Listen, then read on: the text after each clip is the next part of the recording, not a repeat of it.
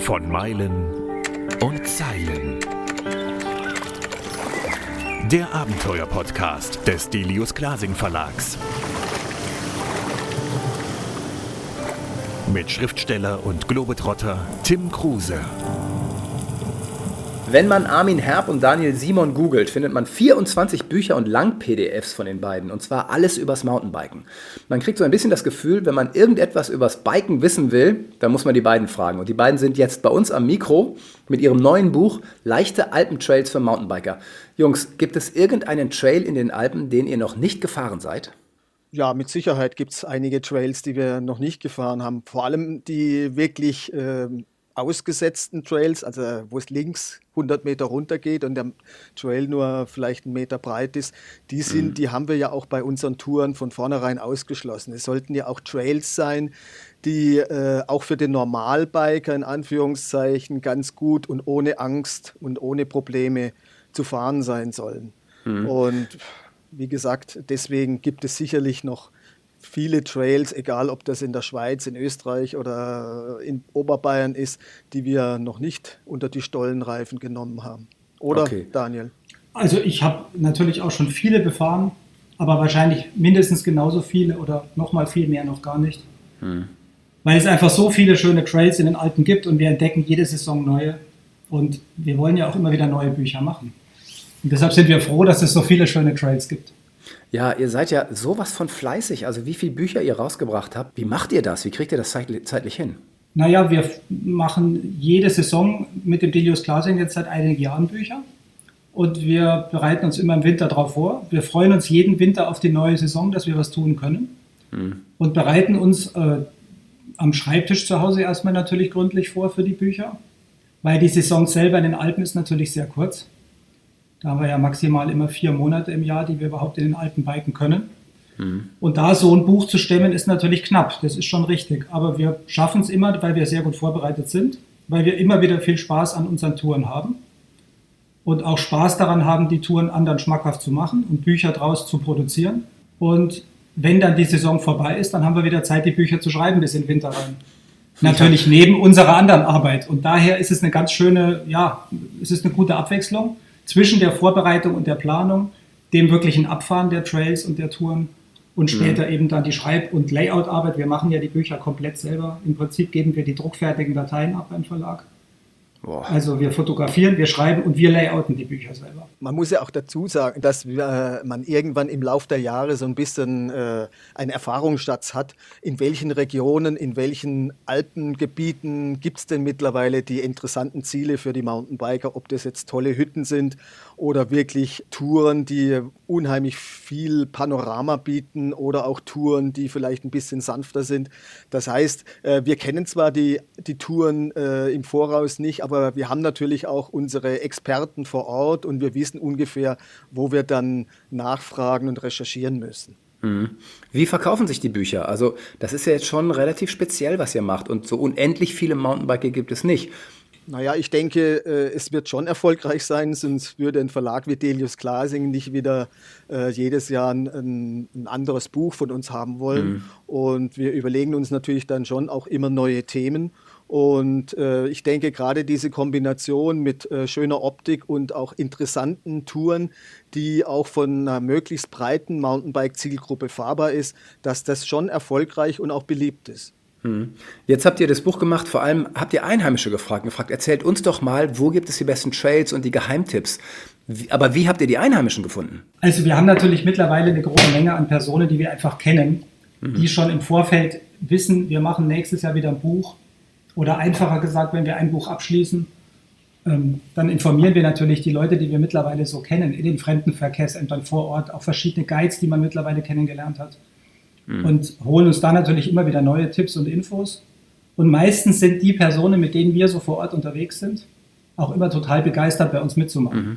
Ja, das glaube ich. Weil sie natürlich auch ihre Regionen zeigen wollen und dann natürlich großen Spaß dran haben. Mhm. Genau, und wenn die selbst mal keine persönlichen Tipps haben, dann reichen die uns natürlich auch gleich weiter an einen Bekannten, von dem sie wissen, ach, der kann uns äh, weiterhelfen, der kann uns äh, neue Trails sagen oder der hat natürlich auch schon Touren ausgearbeitet, die jetzt nicht jeder fährt, sondern wo man vielleicht einfach auch nochmal schöne Ausblicke hat, vielleicht schöne Fotostops oder auch ein, ein, Geheimtipp für eine tolle Alm, wo es einen super schmackhaften Bergkäse gibt.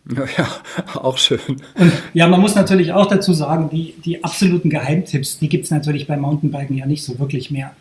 Also, dass man jetzt sagt, man fährt total unbekanntes Gebiet, wo noch nie vorher einer war. Also, das ist in den Alpen natürlich gar nicht möglich. Nee, da musst du dann weiter raus aus Europa raus. Genau, und das ist auch gar nicht das Ziel, sondern es ist so, dass man eher sagen kann, die Geheimtipps oder die Tipps sind dann einfach die Zusammenstellung. Dass man, wie wir es jetzt eben gemacht haben mit den leichten Alpentrails, dass wir ganz speziell mhm. sagen, in diesem Buch suchen wir uns eben Trails aus, die ja. für jeden oder wirklich vom Anfänger bis zum mittelguten Fahrer fahrbar sind, wo man kein Spezialist sein muss. Und das ist so ein bisschen die Herausforderung für uns, dass man da eben dann die entsprechenden Sachen findet. Oder ja, wie wir früher in Büchern eben auch schon hatten, schöne Hütten oder schöne Almen und solche Themen einfach. Genau. Und sobald man einen Geheimtipp veröffentlicht, ist es irgendwie auch Verrat, ne? Dann ist der Geheimtipp halt weg. Genau. Also das heißt, die echten Geheimtipps, es gibt natürlich schon auch in den Fremdenverkehrsämtern Leute, die natürlich sagen, gewisse Touren wollen sie keinem zeigen. Mhm. Die sollten nirgendwo veröffentlicht werden. Das ist natürlich immer so. Jeder, der in einer Region lebt, in den Alpen, der hat so ein paar Touren, die er für sich behalten möchte. Und wenn die dann irgendwann erscheinen, dann freut es die Leute nicht. Wahrscheinlich waren trotzdem schon einige davon in unseren Büchern. Ja. Aber wie gesagt, das sind ja eigentlich alles keine ganz unbekannten Touren. Es ist immer eher so ein bisschen die neue Zusammenstellung, die mhm. den Reiz vielleicht ausmacht. So richtige Geheimtipps gibt es ja heute nicht mehr, sondern höchstens einfach nochmal so individuelle Tipps, wo man äh, einfach was Besonderes ähm, erleben kann, ob das kulinarisch, kulturell oder einfach äh, landschaftlich ist. Ja, ja. Und das versuchen wir dann in unsere Touren äh, mit einzubauen. Die sind also nicht immer nur auf unserem Mist gewachsen, sondern da, da spielen einfach verschiedene Einflüsse und verschiedene Erfahrungen immer mit rein. Mm, mm. Ihr seid nun schon beide seit Jahren in den Alpen unterwegs.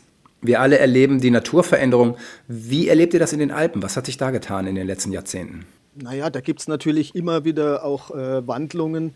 Das kann zwar immer mal wieder vorkommen. Äh, ich nehme jetzt mal ein Beispiel. Vor zwei Jahren war ein riesiger Sturm in Südtirol und im Trentino. Der hat dann Hunderttausende, wirklich Hunderttausende Bäume umgelegt Mhm. Und das sind so Phänomene, die kommen wirklich äh, mittlerweile doch häufiger vor. Und das sind natürlich auch Phänomene, die sind furchtbar für die Leute vor Ort und für uns natürlich und für die Biker, für unser, für unser Ziel ist das natürlich auch ganz furchtbar, weil wir müssen äh, verschiedene Touren vollkommen umplanen, weil einfach äh, Wege verschüttet sind oder es liegen tausende von Bäumen quer und äh, wie gesagt, es äh, gibt einfach dann diese und jene Einschnitte oder es gibt einfach mhm. auch mehr Erdrutsche oder auch mehr Starkregen, die natürlich auch die Wege und die Trails äh, negativ beeinflussen. Ja. Naja, und man merkt vor allem auch die Veränderung bei den Trails selber oder auch bei den Touren selber. Es gibt natürlich immer mehr gebaute Trails, von denen jetzt in unserem aktuellen Buch auch einige vorkommen, mhm. weil sich auch die Klientel natürlich verändert hat. Die jungen Mountainbiker fahren heute anders als noch, sag mal, wir vor 20 Jahren. Inwiefern? Für die alten, ja, es war so früher, war einfach Mountainbiken war hart und, und umso härter die Strecken waren und umso unfahrbarer die Strecken waren, umso toller fühlte man sich sozusagen. Und es ja. war auch, es war auch eine Herausforderung früher. Man ist die, über die Alpen gefahren und hat das Bike teilweise einen halben Tag geschoben über irgendwelche Pässe, wo man gar nicht mehr fahren konnte, was reine Wanderwege waren. Oder besser gesagt fast schon Steige. Mhm. Sowas macht man heute eigentlich kaum mehr. Also die Bikes haben sich total verändert im Laufe der letzten, ja, immer schon, also in den letzten 20 Jahren oder 10 Jahren. Die Bikes äh, werden immer besser natürlich, man kann immer mehr fahren, was man früher kaum hätte fahren können.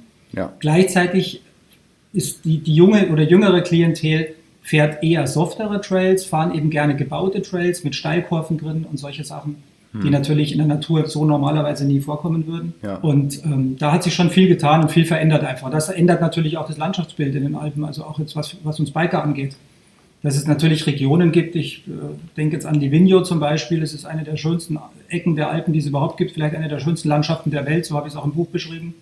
Mhm. Ähm, aber da sind teilweise Berge mittlerweile drin, die sind durchzogen von künstlichen Trails im Sommer, wo im Winter natürlich dann der Skibetrieb stattfindet. Ja. Das ist auch so ein Phänomen zum Beispiel, dass natürlich die Skigebiete langsam merken, der Winter äh, wird immer weniger, die Zeit wird immer kürzer, in der man Skifahren kann, der Schnee wird immer weniger. Mhm. Die Lifte gibt es trotzdem und jetzt werden natürlich sehr, sehr viele ähm, Bike-Angebote im Sommer gefahren in diesen Gebieten. Was Fluch und Segen gleichzeitig sein kann. Das ist einerseits natürlich äh, verrückt, dass immer mehr gebaut wird. Andererseits kann man sagen, dass gerade die gebauten Trails Gott sei Dank in den Regionen entstehen, wo sowieso schon Skibetrieb war und wo eh schon Lifte stehen. Man muss vielleicht auch dazu sagen, dass viele Biker, vielleicht auch die jüngeren Biker, nicht mehr ganz so gerne bergauf fahren oder wenn sie bergauf fahren, gerne natürlich äh, den Elektromotor mit zu Hilfe nehmen. Und es wird auch, was früher zum Beispiel bei, Trans, bei organisierten Transalp-Touren total verpönt war, zum Beispiel Strecken mit der Seilbahn zu fahren und dann mehr oder weniger mhm. schon mal ein paar Höhenmeter wegzustecken. Das ist heute einfach gang und gäbe, dass man verschiedene Strecken die vielleicht jetzt auch ein bisschen, sagen wir mal, langweilig sind, einfach mal 1000 Höhenmeter nach oben zu schruppen, die werden heute einfach mal mit, mit einer Seilbahn überbrückt. Mhm. Und das war vor, vor 10, 15 Jahren äh, ein, kaum denkbar oder auch verpönt. Aber mittlerweile ist es ganz normal. Man fährt einfach lieber bergab. Ja, die Welt hat sich halt verändert. Also das, was früher verpönt war, ist heutzutage völlig erlaubt. Also ich weiß, es hat ja nun Jahre gedauert, bis E-Mountainbikes akzeptiert waren. Das war ja früher war das was für Opas und das wurde nicht angefasst. Und heutzutage sagen auch junge Leute, damit kann ich plötzlich Touren fahren. Die waren vorher halt unmöglich und ich erlebe großartige Abenteuer mit meinem E-Mountainbike in den Bergen. Wie steht ihr denn dazu? Also ich bin dem Ganzen schon positiv eingestellt, weil ich sagen muss, wir sind glücklich, dass wir mittlerweile selber auch mit dem E-Mountainbike fahren können für unsere Bücher. Mhm. Das ist natürlich äh, so ein Aspekt, dass äh, als Buchschreiber oder Autor ist natürlich so, dass man ja unterwegs einerseits recherchieren muss, dann muss man immer noch Klar. fotografieren, man muss an jeder Ecke stehen bleiben, muss sich was angucken, muss die Touren aufzeichnen. Das ist natürlich schon ziemlich anstrengend. Teilweise fährt man dann auch mal, wenn es zeitlich nicht anders geht, wegen Wetter, vier Touren hintereinander an vier Tagen zum Beispiel in verschiedenen Regionen. Mhm. Und das sind wir, also bin ich jetzt persönlich sehr froh, dass ich mit dem E-Mountainbike unterwegs sein kann. Privat würde ich gerne mal wieder mehr mit einem normalen Mountainbike fahren, da bin ich auch ganz ehrlich. Hm. Ähm, ich sehe schon auch die Problematik natürlich, was das E-Mountainbiken angeht. Wir haben auch schon Leute in den Alten gesehen, denen man bergab wieder runterhelfen musste, weil sie zwar hochkamen, aber nicht mehr zurück. Ja. Das gibt es schon auch immer wieder. Also, dass natürlich viele Leute unwissentlich dann äh, auf Strecken kommen, die sie einfach nicht mehr bewältigen, weil es hoch so leicht war mit dem E-Mountainbike und runter kommen sie plötzlich nicht. Mhm. Bergab ist das Fahren halt immer noch das Gleiche. Ja, ob ich jetzt ein E-Mountainbike äh, ja, unter den Stollen habe oder, oder, oder ein normales Bike, das spielt natürlich beim Bergabfahren keine Rolle. Mhm. Da hat sich schon viel getan. Also man sieht es schon auch kritisch. Und natürlich werden die Alpen noch voller, weil natürlich noch mehr Leute reingehen. Ja. Aber für die Leute, die natürlich ernsthaft den Bikesport betreiben, ist es natürlich toll, weil man, wie du vorher schon sagtest, mittlerweile Touren fahren kann, äh, die vorher undenkbar waren. Mhm. Oder man kann am Tag heute locker eine 2000, 2500 Höhenmeter Tour fahren und kommt halt richtig hoch auf, was ja. früher natürlich. Konnten nur Profis früher. Ja, also nur für absolut gut trainierte Leute absolut ja. vielleicht möglich war. Und man musste, was du vorhin gesagt hast, Tim, auch das Thema Klimawandel nochmal ähm, ansprechen, weil viele Tourismusorte in den Bergen, die ja bisher, sagen wir mal, zum Teil 70, 80 Prozent vom Winter- oder vom Skitourismus gelebt haben, die sind natürlich heilfroh, dass sie jetzt quasi ein Sport, ein Freizeitgerät haben, das sie jetzt auch im Sommer verwenden können. Wenn du zum Beispiel schaust in verschiedenen äh, bekannten Wintersportorten, die natürlich auch im, im Sommer äh, besucht werden, da siehst du eigentlich in diesen, äh, bei den Bikeverleihen, da hast du Mühe, ein ein Mountainbike ohne Motor zu leihen mhm. mittlerweile. Es gibt eigentlich fast nur noch E-Mountainbikes in verschiedenen äh, Qualitätsstufen zu leihen. Und die sind natürlich in dem Fall fast sogar glücklich über das E-Mountainbike, weil da haben sie äh, eine Möglichkeit auch nochmal so ein bisschen eine andere äh, Zielgruppe anzusprechen für den Sommersport in den Bergen. Lass uns mal versuchen, ganz praktisch ranzugehen. Also ich stelle mir vor, ich mache jetzt in diesem Sommer einen Urlaub in den Alpen und ich kaufe mir euer Buch Leichte Alpentrails für Mountainbiker. Was brauche ich? Was müsste ich mir zulegen, um da wirklich einen guten Urlaub zu machen? Ja, du brauchst zuallererst natürlich mal ein schönes Mountainbike oder du leist, leist dir eins. Damit, damit fängt es an. Was kaufe ich mir da am besten? Da würde ich jetzt gar nicht so groß rangehen. Ich würde sagen, wenn man natürlich gar keine Ahnung hat, würde ich mir gar keins kaufen, sondern ich würde mir erstmal eins ausleihen. Mhm. Das ist sicherlich das Beste. Also wenn man wirklich keine Erfahrung hat und sagt, ich möchte jetzt dieses Buch leichte Alpentrails nachfahren in den Alpen, ich suche mir eine schöne Region aus, die mir gefällt, dann fange ich eher ein bisschen weiter vorne im Buch an, weil da die Touren leichter sind. Mhm. Suche mir eine schöne Region raus, wo ich zwei, drei schöne Touren in der Nähe habe, die ich abfahren kann. Dann schaue ich, dass ich vor Ort mir ein Mountainbike leihe. Das kriegt man immer heutzutage. Ja. Vielleicht dann eben auch sogar ein E-Mountainbike für den Anfang, damit man auch gut hochkommt. Ansonsten von der Kleidung, klar, Funktionskleidung ist immer gut. Das hat jeder vom Wandern und so weiter schon zu Hause. Also man muss sich jetzt auch nicht unbedingt perfekt gleich ausrüsten, mhm. wenn man das jetzt erstmal ausprobieren möchte. Wichtig ist natürlich schon, auf jeden Fall, ein Helm ist immer wichtig, eine Brille ist wichtig. Gutes Schuhwerk ist natürlich wichtig, um gut auf den Pedalen zu stehen. Und äh, Handschuhe. Handschuhe sowieso auch. Mhm. Und wenn man natürlich gerade auf Trails unterwegs ist, auch auf den leichten Trails, empfiehlt sich, gerade wenn man noch nicht so versiert ist, auf jeden Fall Ellenbogen und Knie Protektoren dabei zu haben. Mhm, mh. Ja, und was ich auch noch empfehlen würde, die meisten Orte, die auch die E-Mountainbikes verleihen, die haben im Tal noch so kleine Übungskurse oder man nennt es ja auch Pump Tracks oder Pump Trails, um einfach mal so ein bisschen dieses, äh, dieses Sportgerät auszuprobieren. Da fährt man dann in so kleine Steilkurven oder die auch Anlieger heißen oder über kleine Kuppen und so weiter, damit man einfach mal ein gutes Gefühl kriegt für die für dieses Fahrrad, um zu sehen, wie, wie das dann auch im Gelände sein könnte. Mhm. Das würde ich auf jeden Fall jemandem empfehlen, der eigentlich vorher so gut wie noch gar nicht auf dem Mountainbike gesessen ist. Mhm. Vielleicht sogar, je nachdem, wenn er auf Nummer sicher gehen will, vielleicht auch sogar mal einen kleinen Einführungskurs buchen. Die werden auch zum Teil in diesen Bergsportorten angeboten, dass man einfach mal einen Tag mit einem, mit einem Bike Guide oder mit einem Bike-Lehrer einfach mal das, das EMTB oder das E-Mountainbike einfach richtig kennenlernt mhm. äh, und damit umzugehen lernt. Ja. Das wollte ich auch gerade sagen. Also ganz äh, toll ist eigentlich in den ganzen Regionen, dass immer geführte Touren angeboten werden. Also man kann eigentlich überall in den Alpen, in den Orten äh, geführte Touren buchen, ist dann mit ein paar Leuten unterwegs. Die Guides sind geschult. Das ist genauso wie beim Skifahren, wenn ich einfach sage, ich habe meinen Skilehrer dabei in einem fremden Skigebiet oder was, der mich einfach ein bisschen guidet, der mir was zeigen kann, der mir auch mal ein paar Tricks zeigt. Wir merken das selber, wenn wir unterwegs sind mit Guides, die äh, für Bü unsere Bücher die Touren zeigen, dass auch wir immer wieder neu dazulernen. Ich meine, wir sind Klar. beide sicherlich langjährige und gute Mountainbiker, aber gerade was das Trailbiken zum Beispiel auf den neueren gebauten Trails angeht, habe ich viele gute Tipps gekriegt von den Leuten, mit denen ich unterwegs war, um einfach wieder ein bisschen besser zu werden. Das mhm. hilft ungemein, wenn man also einfach dann vor Ort mit Leuten unterwegs ist.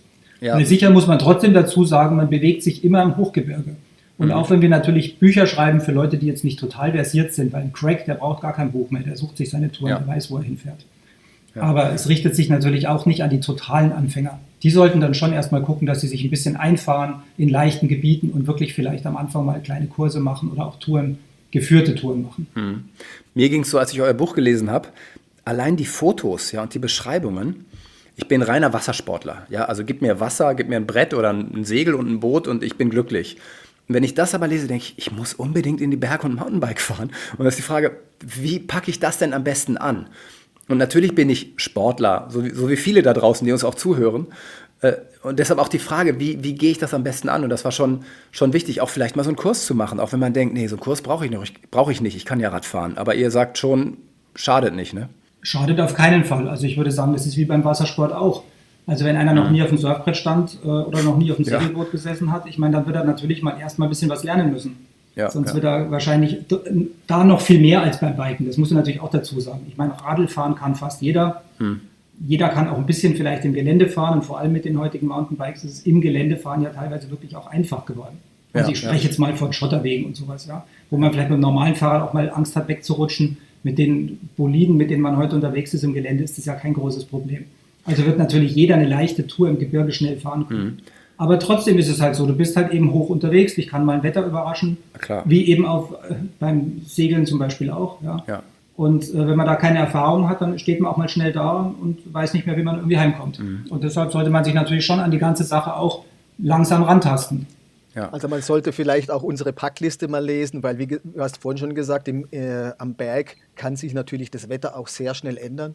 Da hast du man plötzlich selbst auf 2000 Meter Höhe fast 20 Grad, aber innerhalb von einer halben Stunde, wenn dann Wolken oder auch Wind aufziehen, dann hast du plötzlich aber gleich mal 10 oder 15 Grad weniger. Mhm. Und dann musst du einfach auch ein bisschen Wetterschutz dabei haben vielleicht auch äh, ein, ein, zweites Trikot oder ein zweites Unterhemd zum Wechseln und auch vielleicht sogar auch mal noch eine warme Weste oder auch ein, ein Fleece-Shirt, um dich einfach äh, einzupacken, um mhm. auch ohne Erkältung und ohne Zittern wieder ins Tal zu kommen. Ja. Also wie gesagt, äh, solche gewissen Dinge, die muss man auch im Voraus schon berücksichtigen. Und sich nicht nur auf die, aufs Handy verlassen, was im Notfall nee, Hilfe holen kann.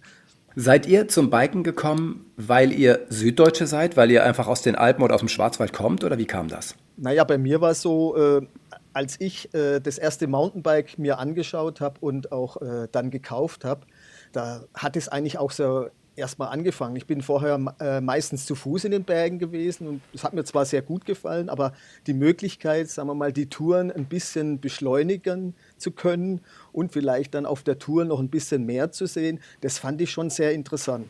Mhm. Und dann Fahrrad gefahren bin ich eigentlich schon immer äh, sehr gern und deswegen äh, war das eigentlich für mich so unheimlich verlockend.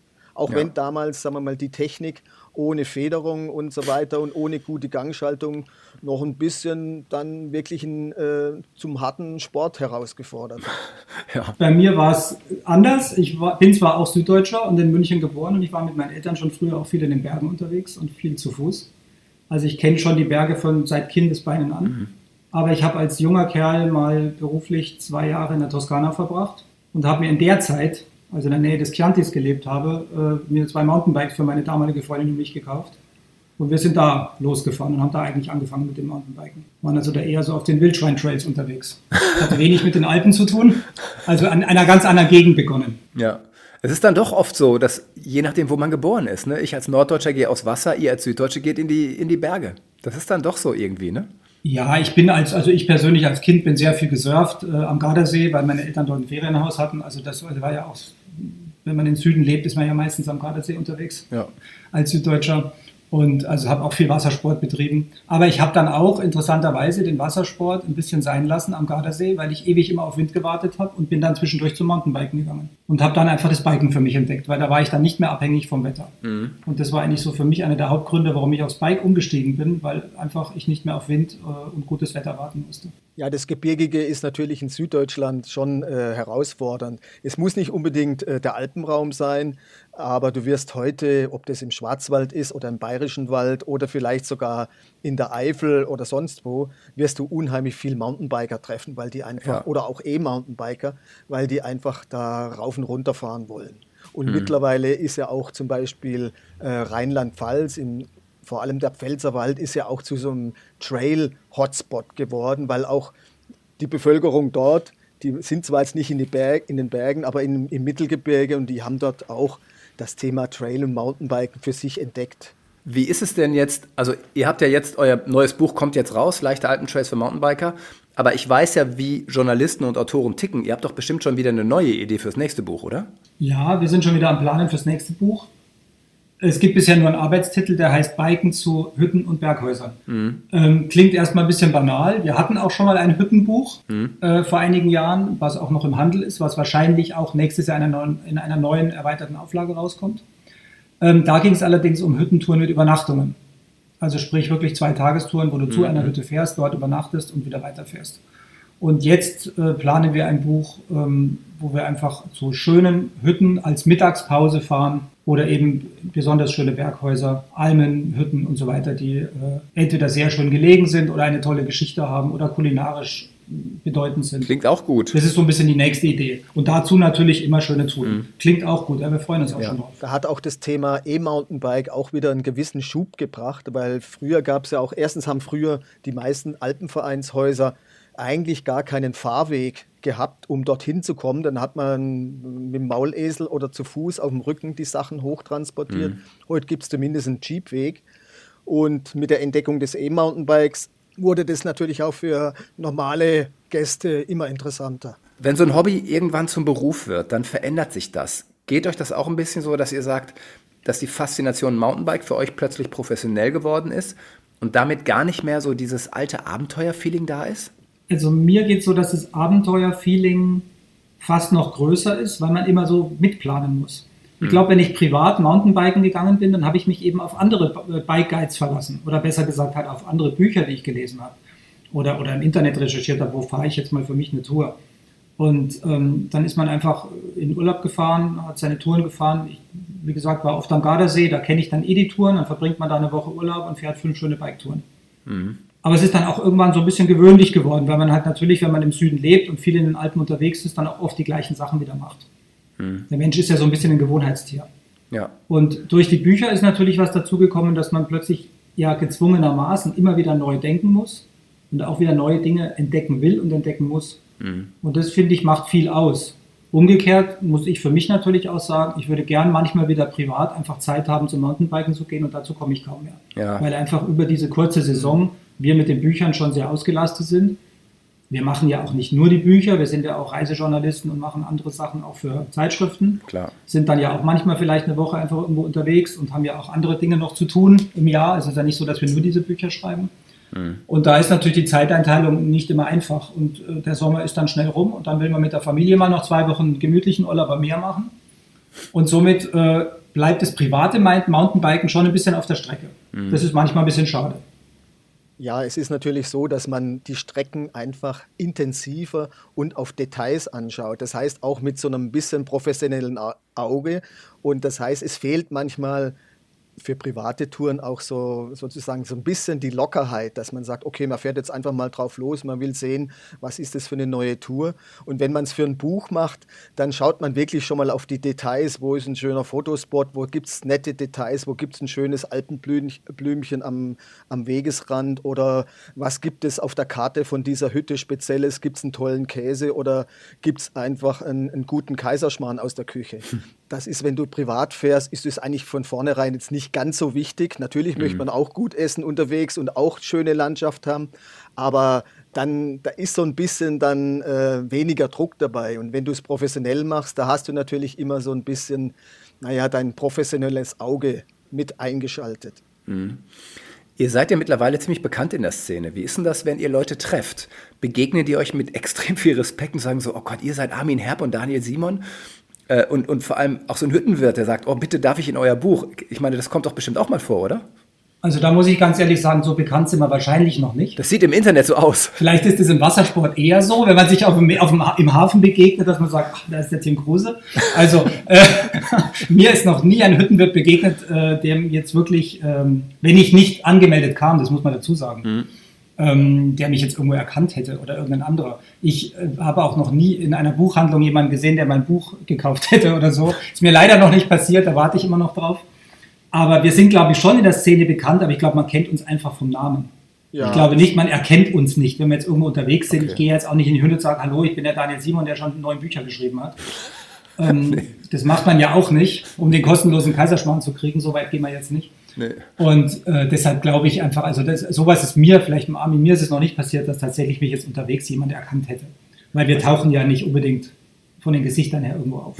Also ich habe auch noch keine Autogrammkarten drucken lassen für unterwegs, weil wie gesagt, äh, erkannt werden wir eigentlich höchst selten. Allerdings ist es natürlich schon immer ganz gut, wenn man irgendwelche Infos braucht von den Tourismusbüros oder von speziellen Mountainbike-Hotels oder von Bike-Guide-Unternehmen oder von Bike-Schulen. Dann kennt man zum Teil den Namen schon, weil auch die Bücher, äh, wie du selbst sagst, schon bekannt sind. Aber wie gesagt, dass da äh, wir jetzt da irgendwo äh, auf der Terrasse von einer Berghütte erkannt werden und wir dann äh, umlagert sind und um Tipps gebeten werden. Also soweit ist es, sage ich jetzt auch zum, Zum Glück noch Glück. nicht. Zum ja, Glück. zum Glück, weil dazu gibt es auch zu viel, Gott sei Dank, auch wieder zu viele Mountainbiker, die die Bücher überhaupt lesen können, weil es gibt halt doch eine, weil du vorher mal gemeint hast, so viele gibt es ja nicht, es ist ja doch eine Sparte, aber es ist schon so, in den Alpen sind verdammt viele Mountainbiker unterwegs. Ja. Und also es ist schon ein großer Sport mit sehr vielen Menschen, die den betreiben. Und ich glaube, da fallen wir dann gar nicht so auf. Mir ist es allerdings schon aufgefallen, wenn man dann mal nachgefragt hat, wie Armin das vorher auch schon gesagt hat, mal irgendwo eine E-Mail geschrieben hat, ja, wir schreiben ein Buch von Delius Glasing, wir bräuchten da eine Unterstützung, könnt ihr uns helfen bei eurer Region? Dann kommen schon manchmal so die, die, ähm, die Rückantworten, ja, ja, ihr seid uns ein Begriff, wir kennen eure Bücher. Also das ist schon öfter vorgekommen. Ich hoffe, dass das noch viel mehr wird, ohne dass es lästig wird. Das ist halt wichtig. Ja, ich glaube, äh, in unserer Branche wird es nicht lästig. Nee, wahrscheinlich nicht. Und ich hoffe, dass euer Buch Leichte Alpentrails für Mountainbiker sich millionenfach verkauft. Das wäre schön, ja, würde uns auch freuen. Armin, Daniel, vielen, vielen Dank. Wir bedanken uns. Ich melde mich, wenn ich in den Alpen bin. Ich brauche dann mal ein bisschen Unterstützung.